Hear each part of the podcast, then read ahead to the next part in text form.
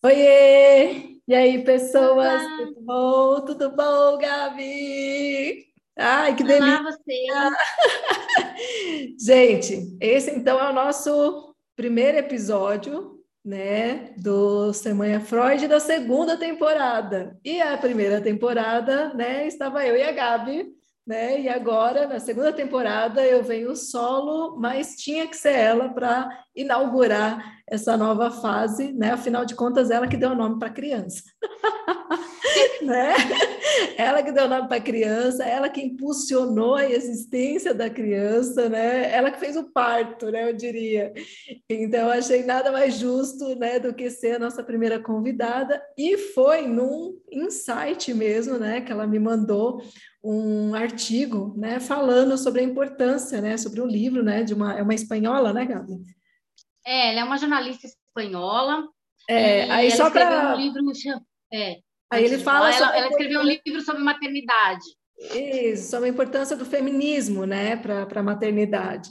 E aí, quando ela me mandou o artigo, eu li, e na hora eu falei, cara, isso daqui é a Gabriela falando, né, assim, sobre várias coisas que a gente já conversou e várias vários olhares que ela já me trouxe dessa relação importante, né, do, tanto da importância do feminismo, né, no mundo contemporâneo, mas principalmente aqui a gente trazendo essa questão da importância do feminismo na maternidade, né? E aí na hora eu falei, cara, vamos embora, você vai ser a primeira, porque você tem que falar sobre isso, tem tudo a ver com ser mãe é Freud, né? E vamos ver o que, que vai vir, eu estou bem empolgada, porque eu, só o artigo que ela me mandou eu já achei incrível, e eu sei que ela, com tudo que ela vivencia, né, sendo uma mulher extremamente feminista, né, sendo uma mãe, né, ela vivencia de fato o que esse livro traz. Né? Então, eu acho que é a pessoa mais capacitada para falar sobre isso e vamos aprender. Né? E seja bem-vinda ao Ninho! Que honra, é uma honra estar aqui, falar com a Má, é uma honra participar do Semana Freud foi uma ideia que a gente, que também quando eu tive, eu pensei na Mayra na hora. Por quê, né? Fermanha Freud é ela mesma, é essa mulher, né? Que está desenvolvendo todo um trabalho super sério, que eu super confio, e sobre a maternidade, sobre o papel da maternidade, sobre a maternidade para as mulheres, sobre como o mundo enxerga a maternidade, e aí eu mandei esse artigo para ela, na verdade é uma matéria falando justamente sobre o novo livro da Esther Vivas, ela se chama Esther Vivas, a jornalista, uma jornalista espanhola, que eu entrevistei a Esther Vivas em 2014, 2015, alguma coisa, é, por aí. E não tinha nada a ver com maternidade, de certo ela não era nem, talvez não fosse nem mãe naquela época, mas tinha a ver com política de, de agrotóxico e alimentação, ela era bem engajada nisso na Espanha, é, novo tratado é, europeu sobre alimentos, era sobre isso, era sobre política, e ela é super engajada, era é, claramente de esquerda, né, na Espanha e nas lutas feministas, e aí ela deve ter se tornado mãe nesse, nesse ínterim, e aí ela escreveu um livro chamado Mamãe Desobediente, Mãe Desobediente, na verdade, é um olhar sobre um olhar feminista sobre a maternidade. E só esse, Ainda não nome, tem... né? só esse nome Mãe Desobediente já conversa com a psicanálise, que é totalmente subversiva, né? Exatamente. E, ela, e aí ela lançou esse livro na Espanha, ainda está inédito no Brasil, porém já adquiri espanhol mesmo. esperando chegar lá de navio. Mas lá, femi a maternidade feminista e ansiosa, né? É.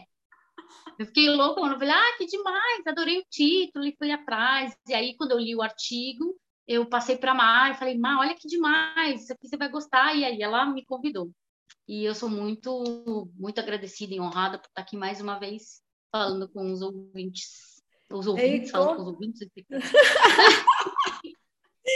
falando com os ouvintes, espectadores, me mostrando para os espectadores. Não, e assim, esse nome, ele é incrível, né? Assim, Mães Desobedientes, cara, assim, eu super me identifiquei, assim. né? E eu queria, assim, isso é. Assim, desobediente, né? A gente sempre, né, dentro da nossa cultura, né, assim, quando você fala em desobedecer, é um lugar do errado, né?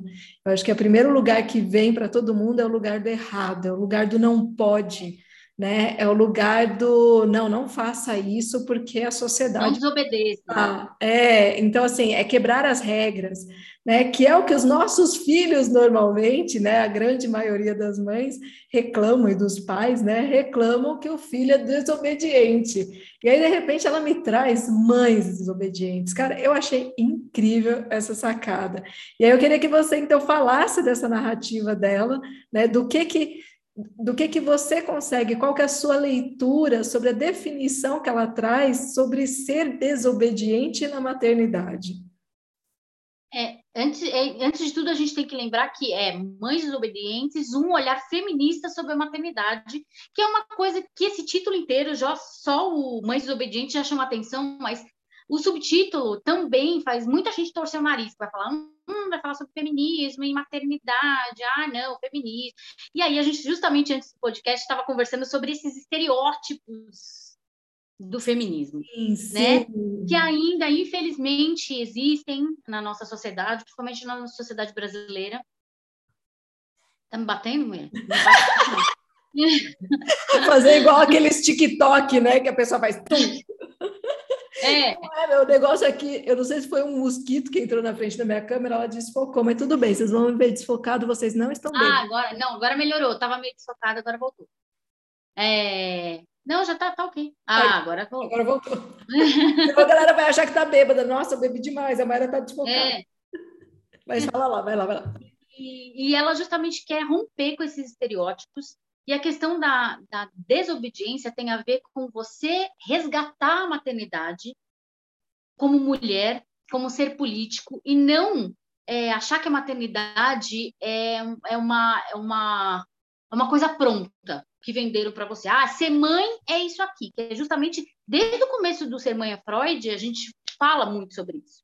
Né? Que não existe um manual de como ser mãe, ou não existe ser mãe certo, ser mãe errado. Não existe, não existe isso.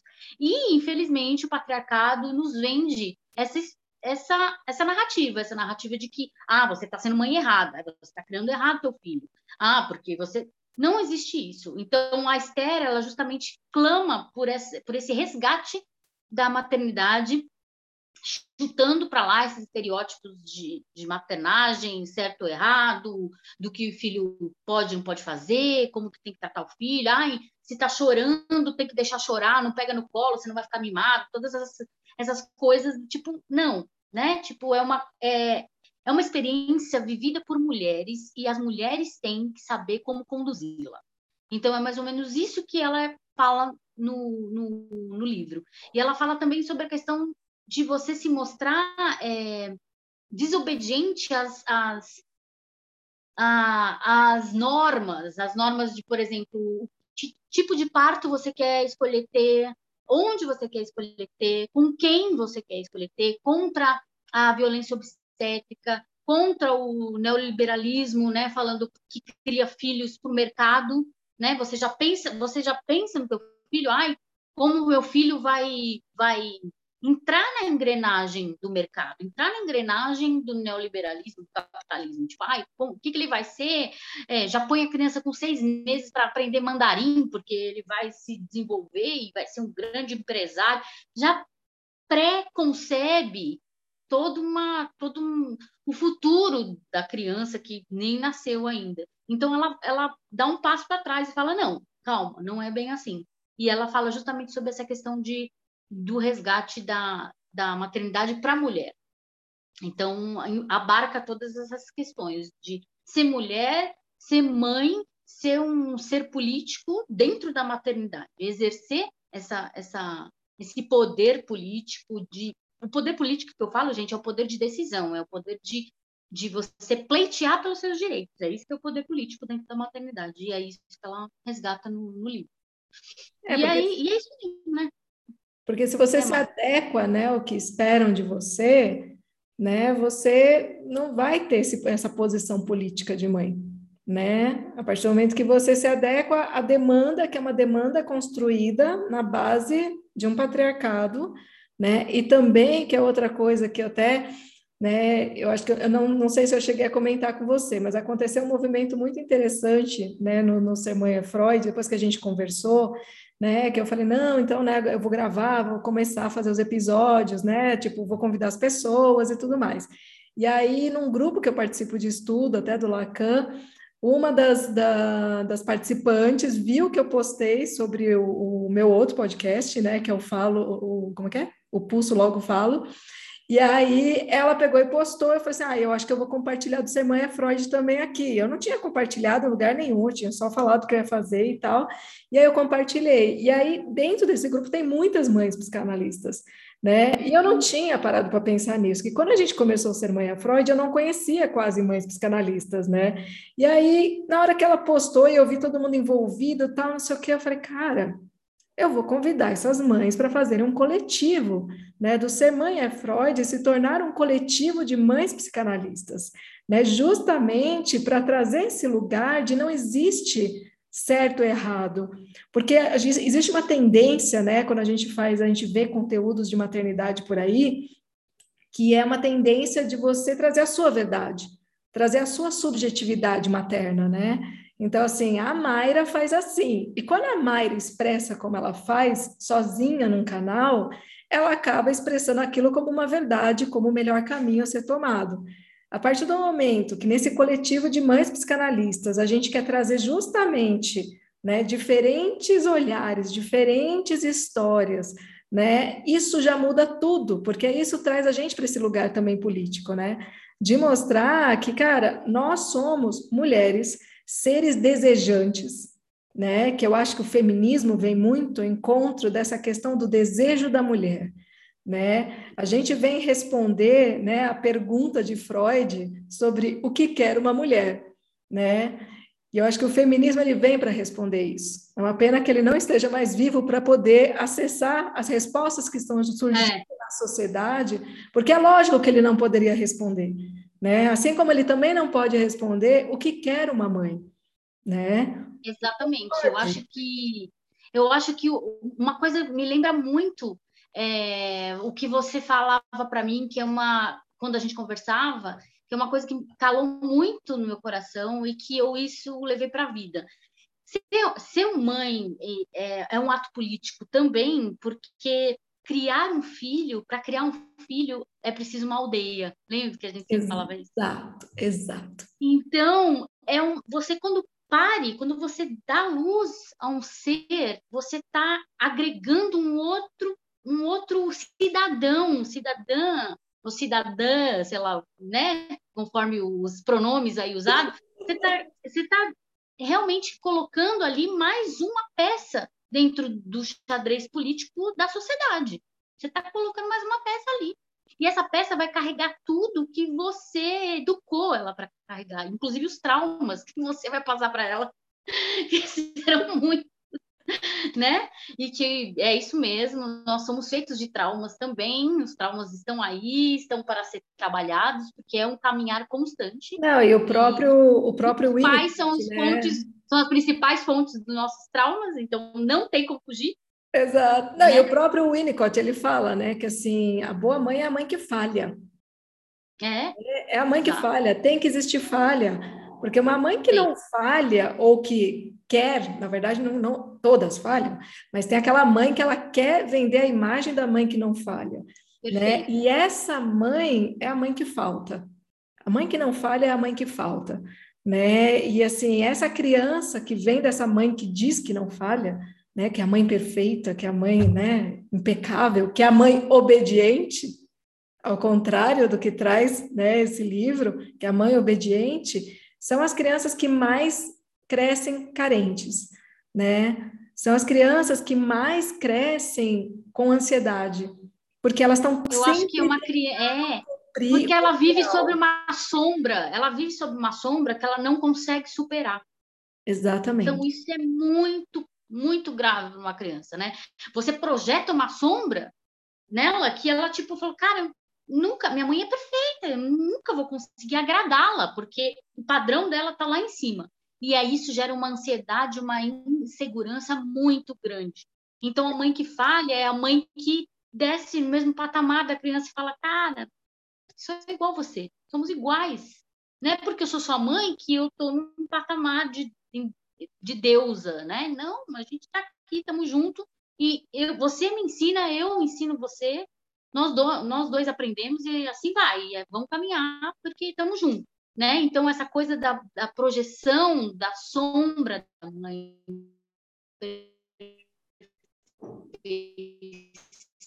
da mãe em cima dos filhos é, é que tá falhando aqui. Oh, é? Já, pronto? Melhorou?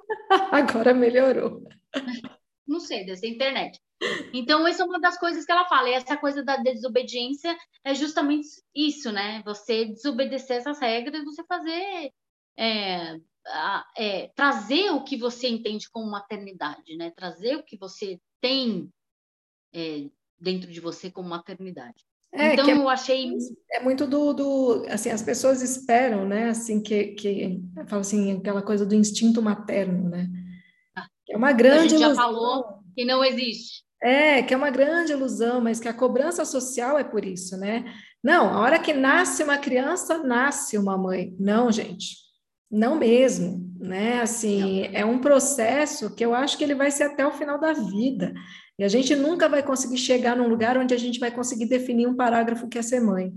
A verdade é essa, né? Porque não é algo definível, né? É algo que a gente sente.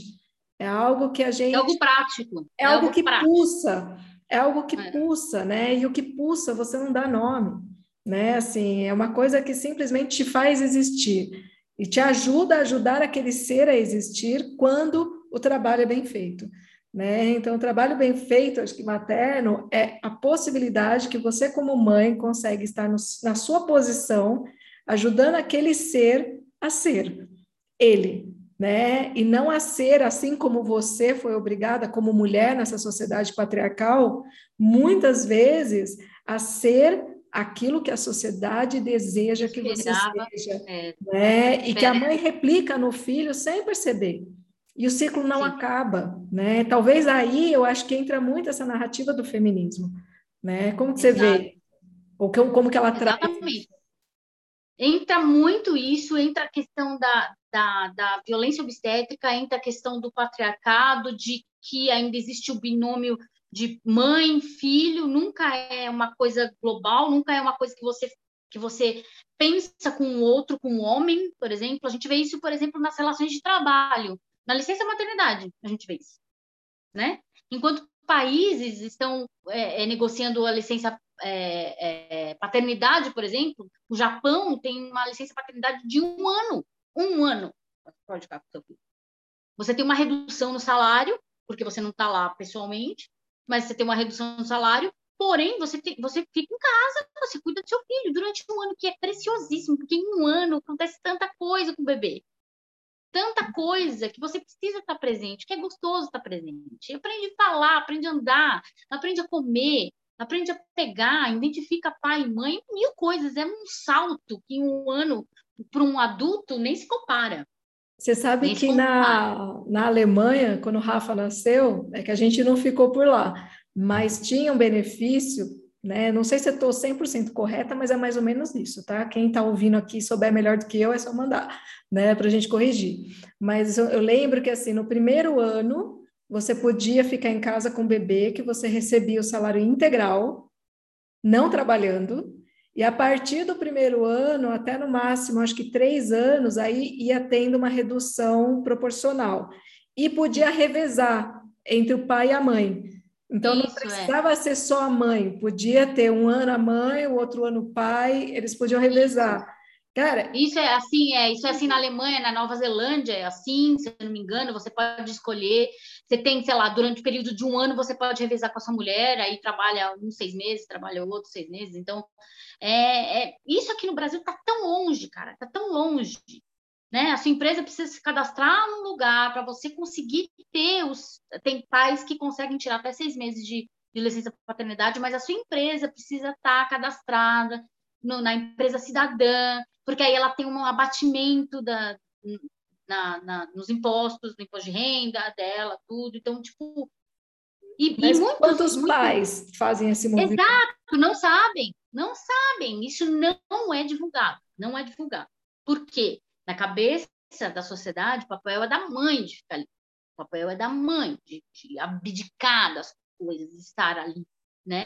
Então, toda essa reivindicação do pai ser mais participativo, do pai ser mais presente na vida das crianças, do pai cuidar mesmo do tipo é, o filho é teu, te vira aí, porque não existe essa coisa de instinto materno, existe um instinto de cuidar da cria, e isso é de qualquer cria, de qualquer animal, qualquer Exato. animal, o pai e a mãe, não importa. Então, nasceu, existe aquele instinto de você cuidar até que a cria esteja apta para se virar.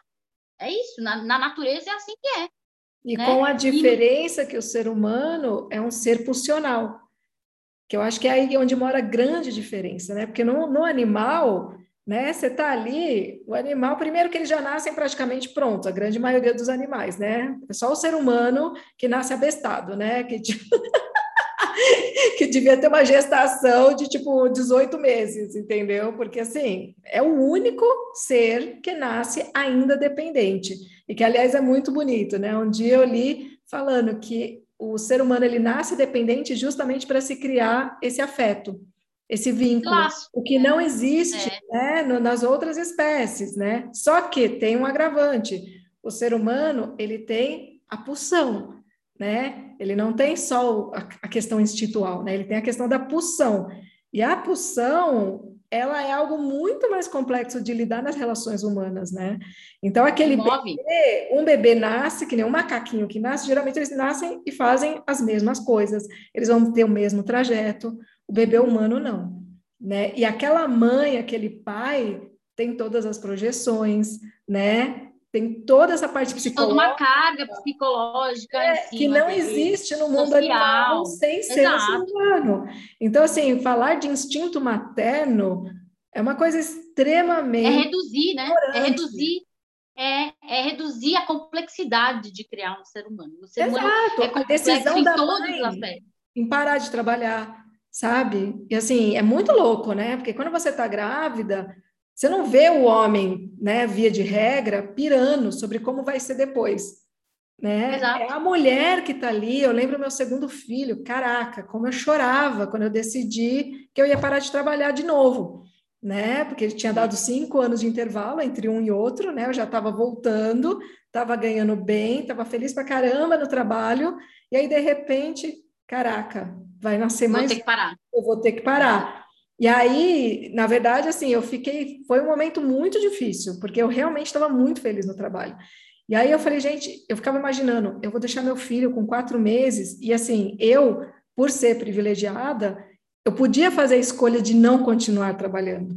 A verdade é essa. Só que por um Sim, lado é um, é, mas por um lado é um privilégio, por outro lado é um conflito psíquico gigante, né? Porque assim, eu posso ficar em casa mas eu vou estar abrindo mão de novo da minha profissão, de novo do meu trabalho, de novo da minha independência financeira, que é fundamental para uma mulher que quer assim ser na sociedade, né? Eu vejo que essa questão financeira a gente trata ela também de uma forma muito secundária, né?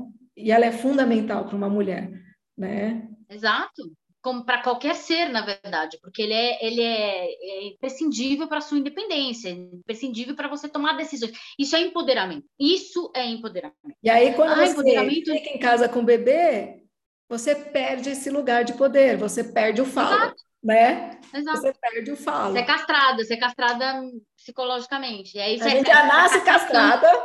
Exato, o tempo todo. A mulher é o tempo todo castrada. O tempo inteiro ela é castrada né? Tipo, não, não, não, não, não, o tempo todo, né? E, e justamente isso, existe uma, uma animosidade contra as mães, já existe uma animosidade contra as mulheres.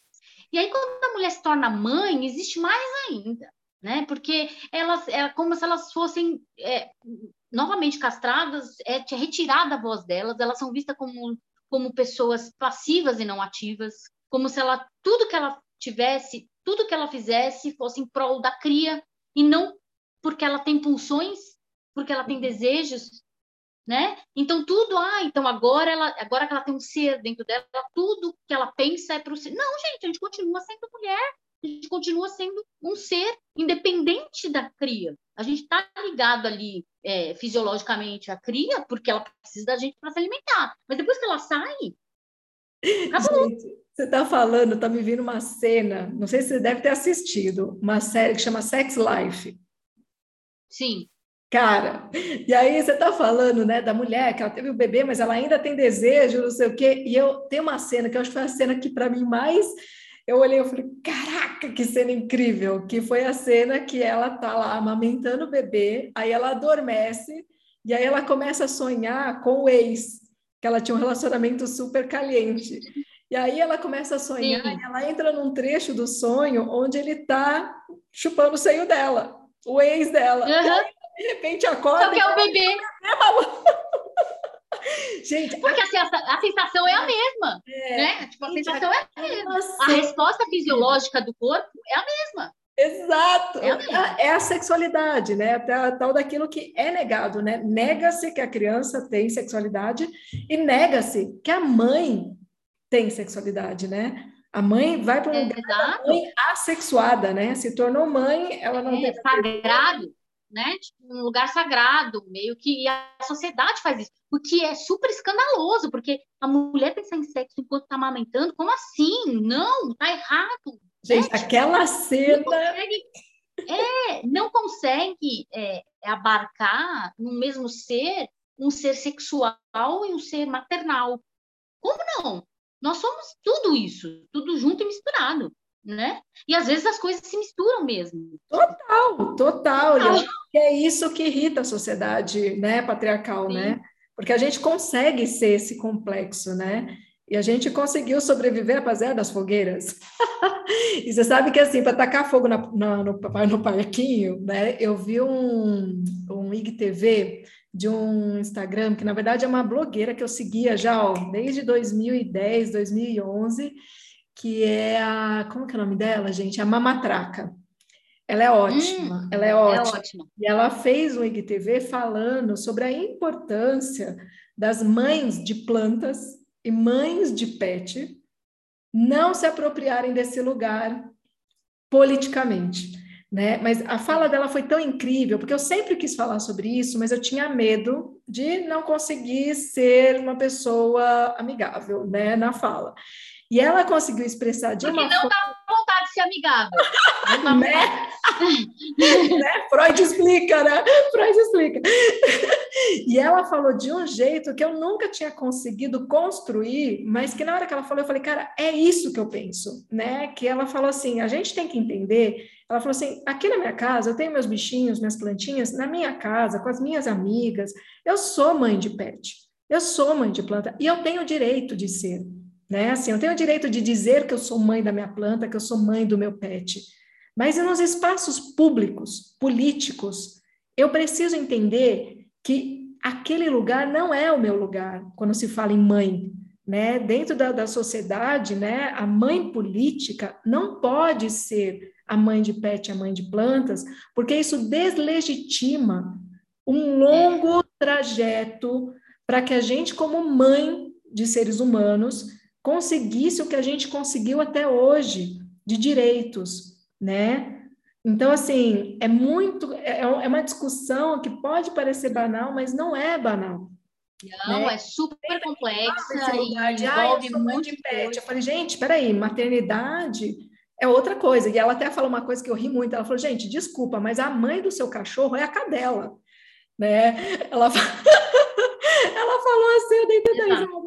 E eu falei, eu entendo esse carinho, né? De verdade, eu entendo, eu legitimo esse carinho, eu legitimo esse afeto, mas eu acho importante a gente entender qual que é o lugar político da mãe, né? E é a mãe do ser humano, porque, que nem você falou dos direitos, que a gente tem muito pouco, se a gente comparar com outros países.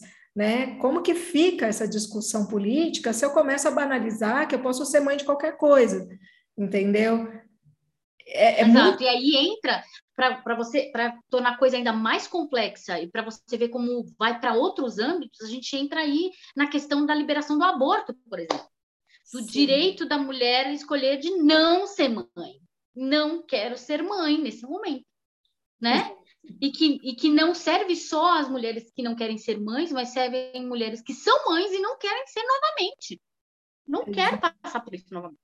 Eu vejo muito, eu passei, eu teve uma época que eu já estava casada, a Valentina já estava maior, e eu estava passando exatamente pela coisa que você estava passando. Eu estava super bem no trabalho, estava, né, tipo, curtindo pra caramba, ganhando bem, não sei o quê, e aí surgiu uma, uma a possibilidade de estar grávida, de uma, uma suspeita de gravidez. Mayra do céu, Mayra do céu, na hora eu pensei, gente, eu preciso, eu preciso abortar, eu, não, eu não quero, eu não quero ser mãe, eu não quero essa criança. Foi aí que eu me pus no lugar, porque a, a Valentina, eu nunca tinha passado por isso, porque a Valentina foi tão desejada. Eu queria tanto ser mãe na época que eu engravidei. Foi uma outra coisa, é uma outra outra vibe, uma outra questão.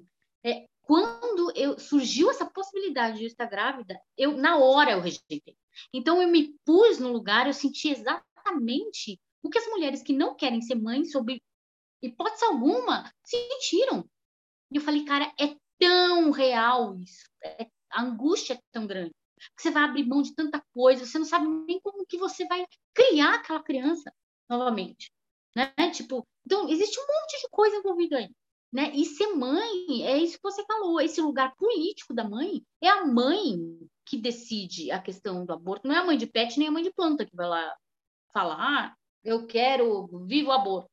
Não é isso, é a mãe que está ali e que está sentindo na pele essa angústia, né? E são milhares de mulheres que não são privilegiadas, que estão à beira, marginalizadas e que não conseguem, não têm apoio do governo, não têm apoio de família, não têm apoio da medicina, para nada. Estão sozinhas, sozinhas, com um, uma, um, um, uma célula que pode se criar, pode virar uma, uma criança ali dentro e ela não sabe o que ela vai fazer. Então, assim, a, a sensação de angústia é muito grande, muito grande mesmo. E é muito interessante é um que quando a pessoa pensa, né, a mulher pensa, né, nessa questão de abortar, até um dia desses eu conversei com uma amiga minha que ela mora na França, e ela já tem filhos, tal, e aí ela falou para mim, ela falou assim, ela falou assim, se eu engravidar de novo, cara, a sociedade que me desculpe, mas eu vou abortar. E ela falou assim, entendeu? E aí eu achei interessante ela falando, a sociedade que me desculpe, né? Ou é. seja, mesmo a gente podendo ter essa, esse direito, a gente ainda tem a culpa, é. né? O homem, quando ele dá a pílula do dia seguinte para a menina, ele não tem culpa nenhuma, Entendeu? Tipo, quando ele leva a menina na clínica para abortar, quando leva, né?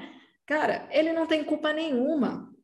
E aquela... Bom, quando ele abandona uma criança que já nasceu, ele não tem culpa nenhuma, quanto mais exato, Exato, exato. E a mulher, exercendo o seu direito sobre o seu corpo, pede desculpas né? É uma sociedade, ela é muito doente. Por isso que para mim, assim, quando você trouxe esse livro, eu falei, cara, faz muito sentido, né? Porque assim, precisa ter sim esse olhar feminista, né? Entendendo esse lugar feminista como lugar que vai nos dar o direito, né, a colocar o nosso desejo como mulheres na sociedade, né? E que todos participam dessa construção, né? Que nem aqui em casa, várias narrativas, eu começo a falar, o Rodrigo já fala. Ai, meu Deus, tá bom, patriarcado, não sei o que. Eu falei, ah, que bom que você já sabe.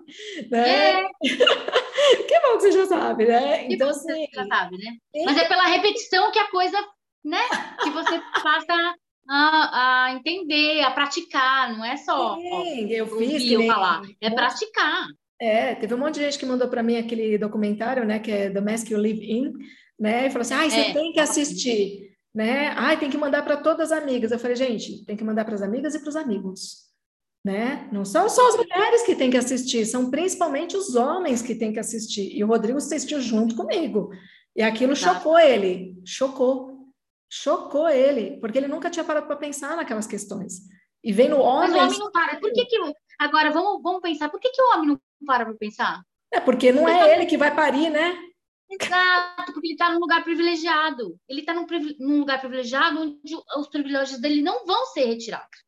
Exato, exato. Ele então, não vai ter assim, que abandonar o emprego, né? Ele não vai ser julgado pela sociedade, ele não vai ser apontado o dedo, né? O tempo inteiro. Olha aquela mãe, o que ela está fazendo? Olha que Exato, ai, que péssima Olha mãe, aquele pai, ai. o que ele está fazendo, né? A mãe o tempo Exato. inteiro é julgada, o tempo inteiro ela é vigiada, né? O tempo inteiro a gente está sendo cerceada nas nossas ações, você se sente vigiado. Eu lembro que com o Rafa, né, com o Gabriel eu já nem sentia mais, porque quando é o segundo, você nem vê mais nada, né? Mas o Rafa, eu lembro que eu percebi as pessoas te observando em tudo que você fazia, né? Em tudo, tipo, como se realmente tivesse um júri o tempo inteiro em torno de você, né? Então, se a gente não se liberta desse lugar social, né, é um sofrimento psíquico muito grande para a mulher, para a mãe e para os filhos, porque essa mãe vai pegar todo esse sofrimento, onde que ela vai colocar? Né? E a gente entra naquele lugar de meu filho, meu sintoma, né? que a Françoise Autor fala, né? que o filho é, é o sintoma dos pais, mas que a maioria não lembra do pai, entendeu? A maioria lembra da mãe, porque normalmente a primeira lente os primeiros momentos com quem que é? É com a mãe que fica, né? Então, esse então, é... aí novamente a gente volta naquela questão do a gente novamente volta naquela questão que você tocou lá no começo, que você falou que o ser humano é o único animal que precisa de convivência para criar vínculos. Sim. E por que, que o pai não convive, então? Exato, exato, exatamente. Por que, que ele deixa tudo isso em cargo da mãe?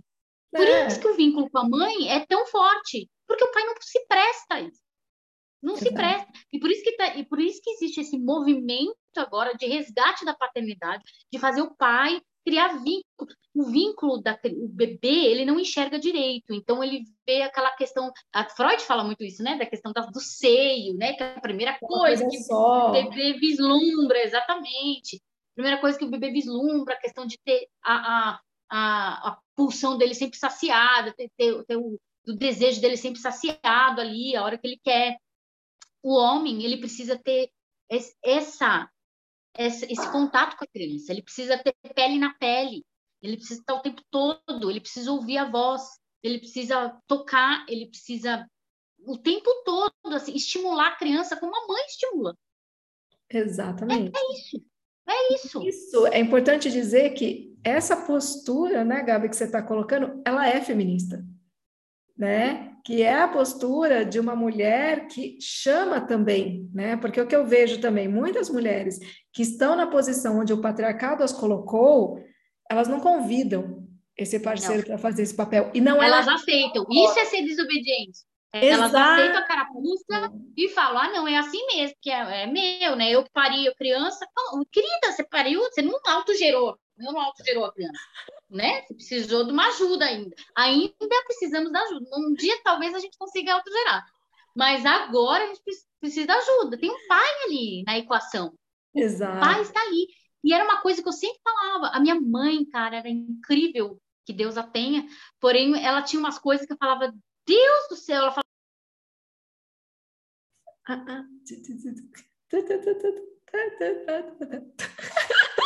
o seu áudio. Tá mudo?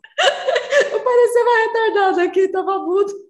E eu, Ué, que coisa estranha, tá sumindo agora minha voz, porque tá, pra mim tá tudo ok.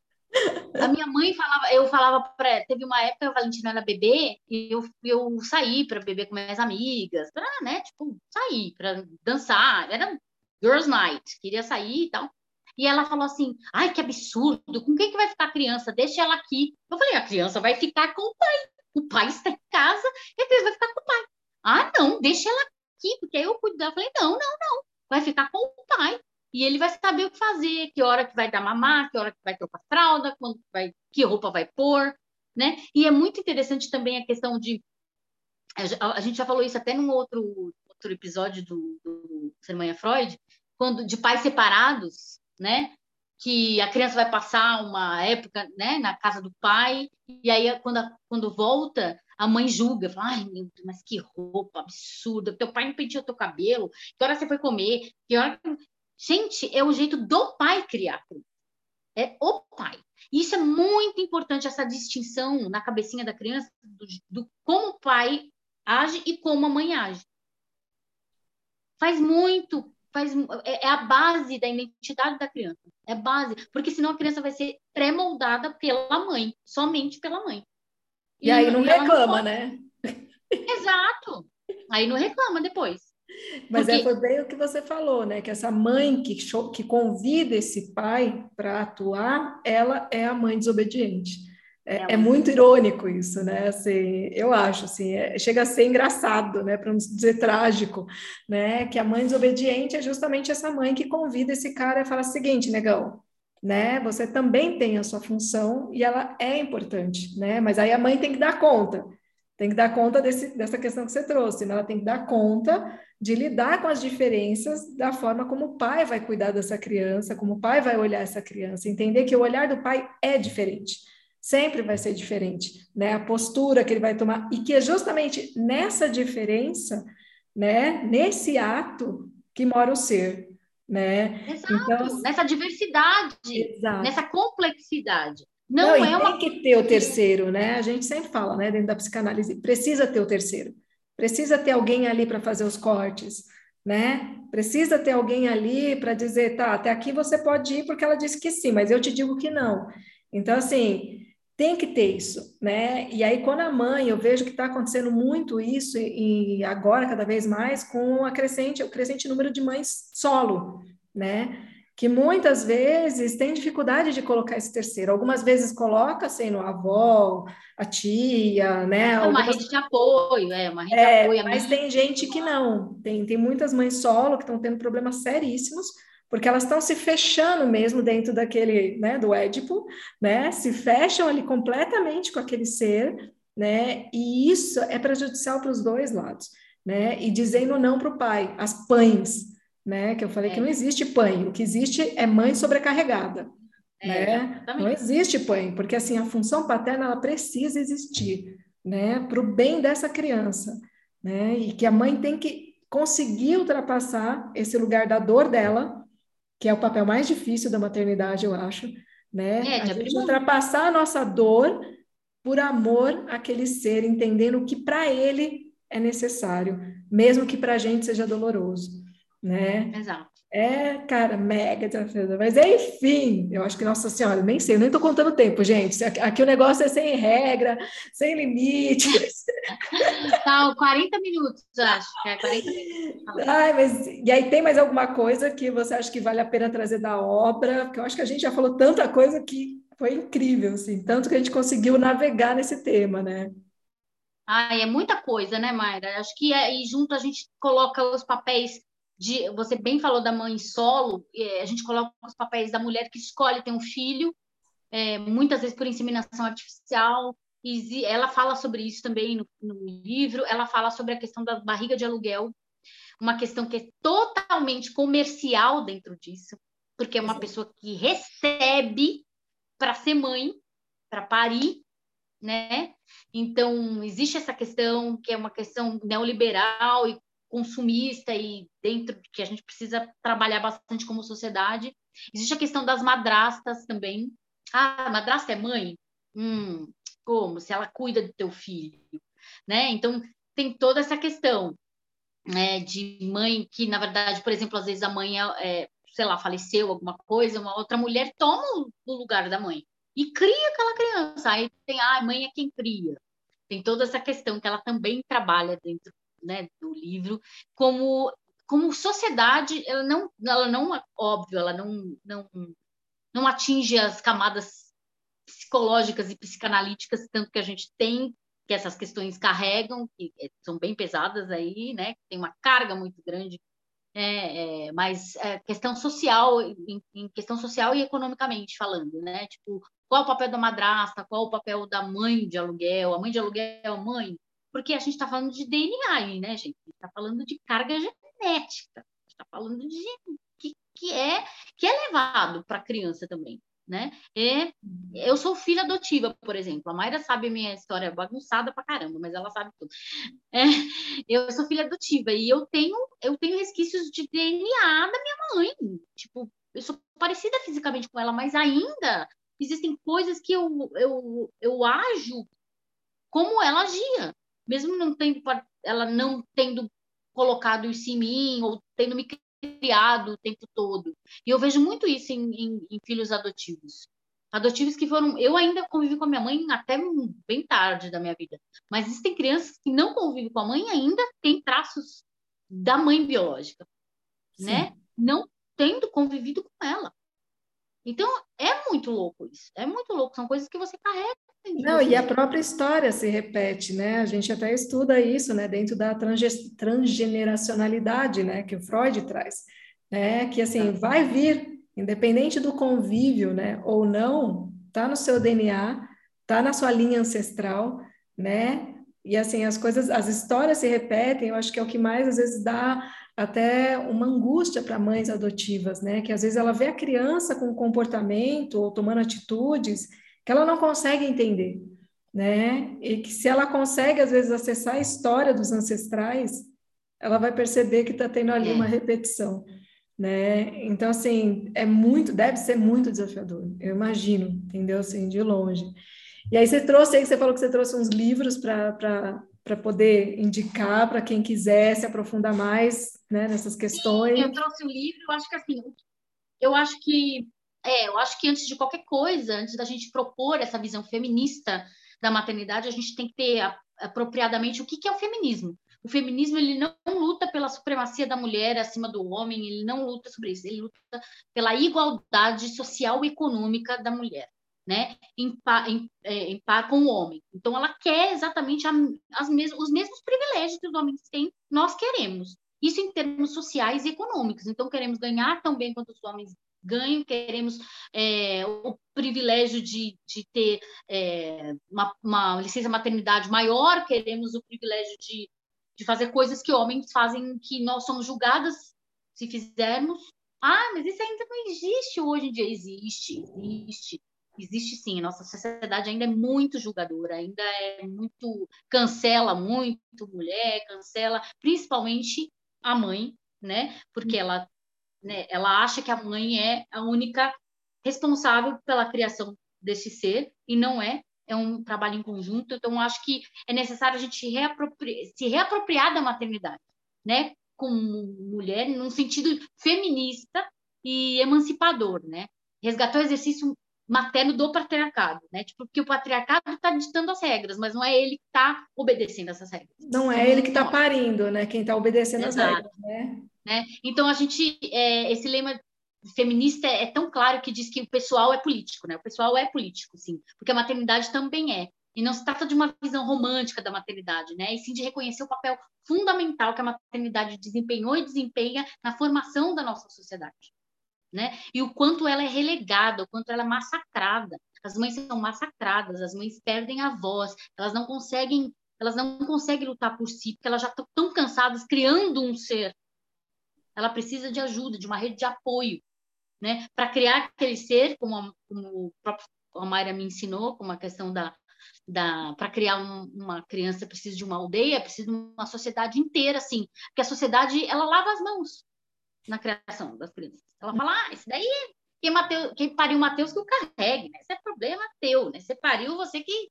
Não, a gente está formando a sociedade. A gente está formando a sociedade, a gente está formando futuros líderes, futuros políticos que estão aí, que vão é, mudar o rumo da nossa sociedade. Futuras professoras, futuros engenheiros, pessoas que vão agregar essa sociedade. Isso é muito sério. Isso, o papel da maternidade é muito sério. Então, antes de, da gente falar sobre a, a, maternidade, a gente tem que falar sobre feminismo, e aí eu trouxe uns livrinhos aqui. Primeiro, eu queria indicar um bem fininho. Ó, ele é muito fininho, gente. Vocês vão ler isso. Aqui. Ele tem 63 páginas, que é da querida Chimamanda Ngozi é Adichie, que é, Sejamos Todos Feministas. Então, se você puder, é, ela fala muito sobre o que, que é feminismo, o que, que o, o que, que o feminismo pelo que o feminismo pleiteia, né? Depois eu trouxe esse aqui, que eu já dei para a Mayra, inclusive, que é maravilhoso, que é Você Já é Feminista? Abre esse livro e descubra por quê. Então, se você é uma mulher que também pleiteia pelos seus direitos, que você acha que tem alguma coisa errada aí na nossa sociedade, porque a mulher é tão achincalhada, porque ela é tão castrada, é... e aí você vai descobrir que você é feminista, sim, porque você quer exercer seus direitos, quer lutar por eles.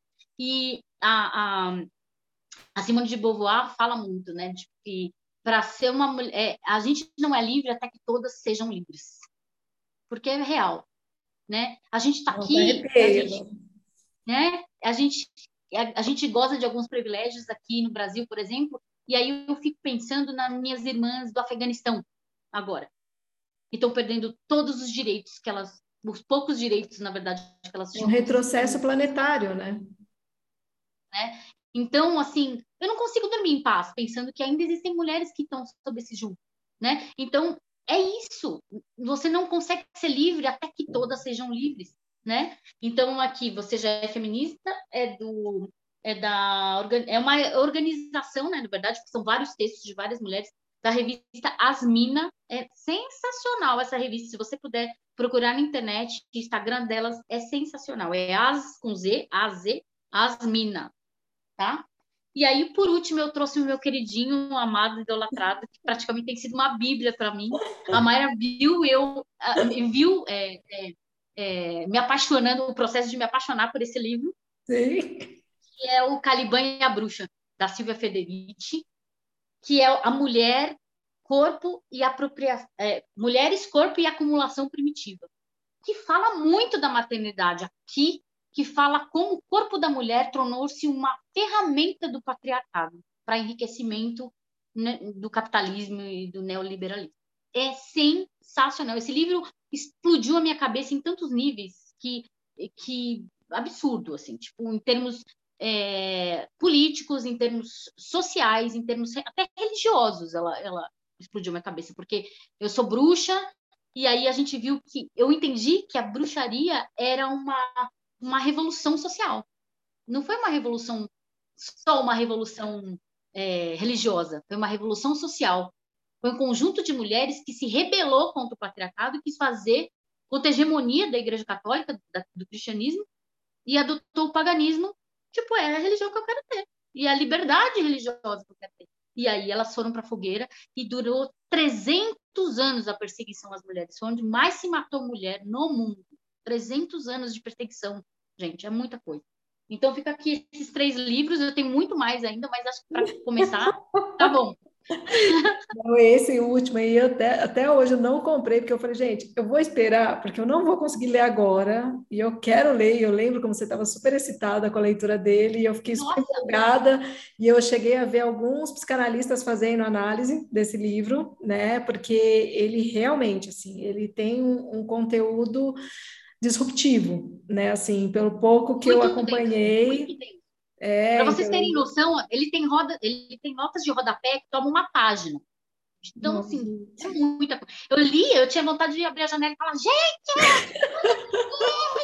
é um negócio muito louco. Eu apaixonei. Eu apaixonei nesse livro. Então, eu, eu achei que era só eu que tinha isso quando eu estou lendo, gente.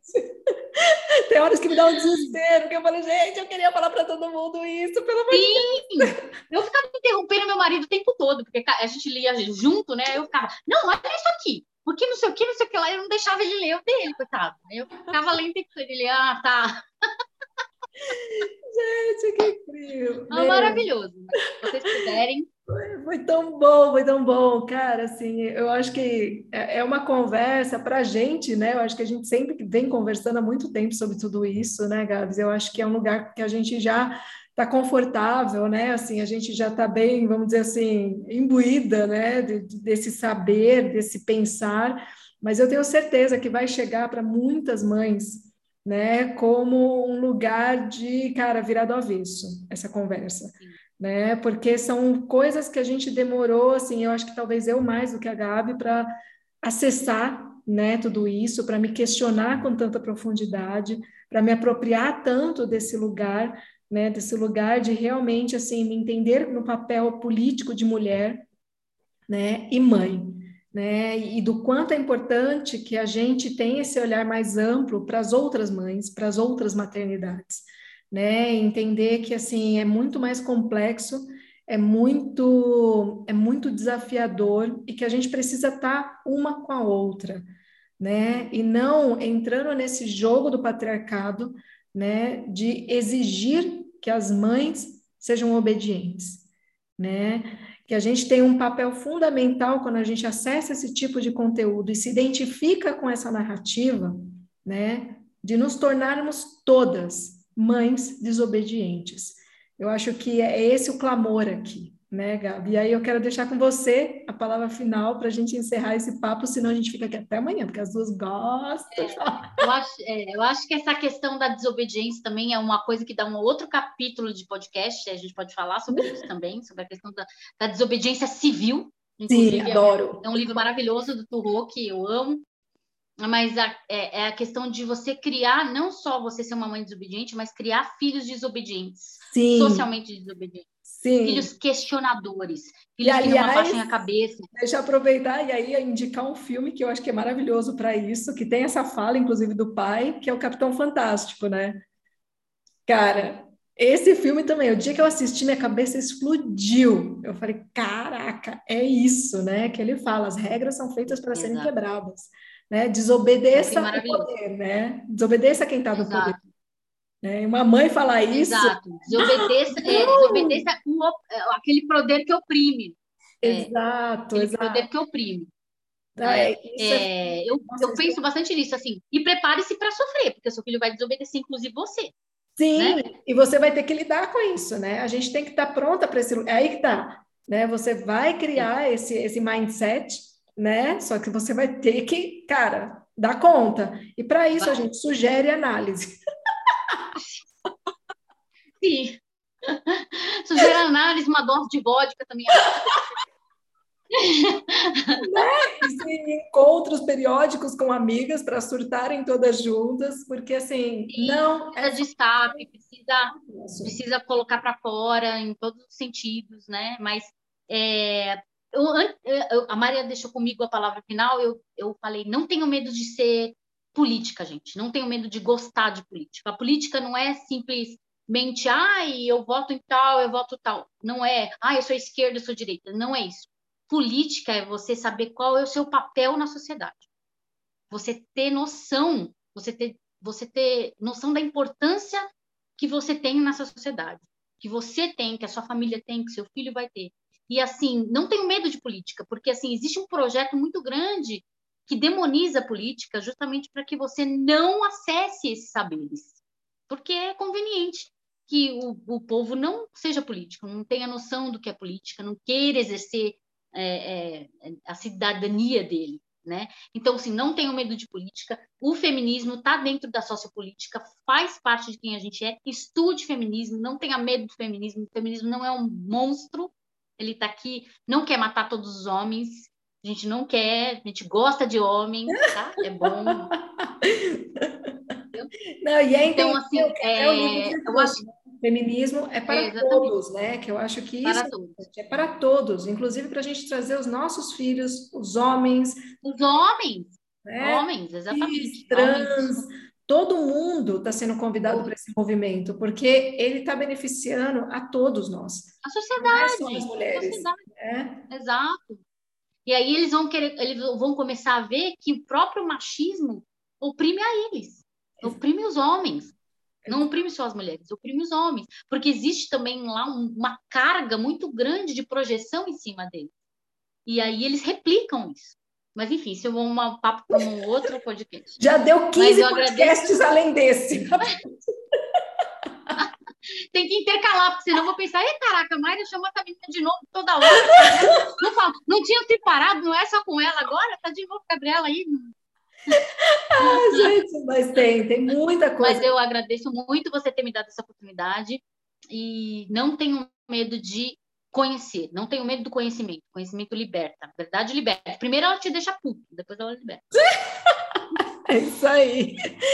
Ah, obrigada, Gabi, obrigada. Gente, foi muito bom. Ó, a gente vai deixar, eu vou deixar no, nas publicações o contato da Gabi para quem quiser continuar trocando ideia com ela, para quem se identificar com as falas dela, né? Se quiserem falar comigo, a gente fala com ela, ou falem comigo se quiserem falar comigo, né? Se tiverem assuntos que pulsaram a partir dessa conversa, né, traz para a gente, né, que a gente vai trazer nos próximos podcasts, né, a ideia aqui é justamente ser esse canal de troca, né, então que a gente traga aquilo que pulsa na gente, aquilo que a gente sente, mas que a gente está completamente permeável a tudo que vem de vocês, né? Seja tanto sugestões, quanto críticas, quanto pautas que vocês acham que seria interessante a gente trazer, tá bom?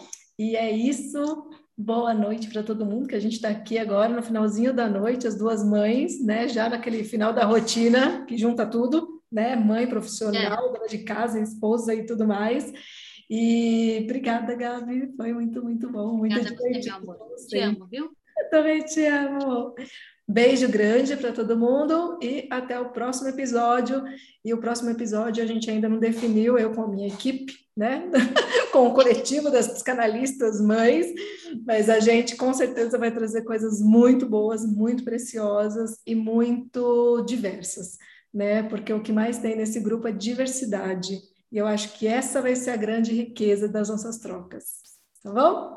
É isso. Beijo, beijo, Gabi. tchau, tchau.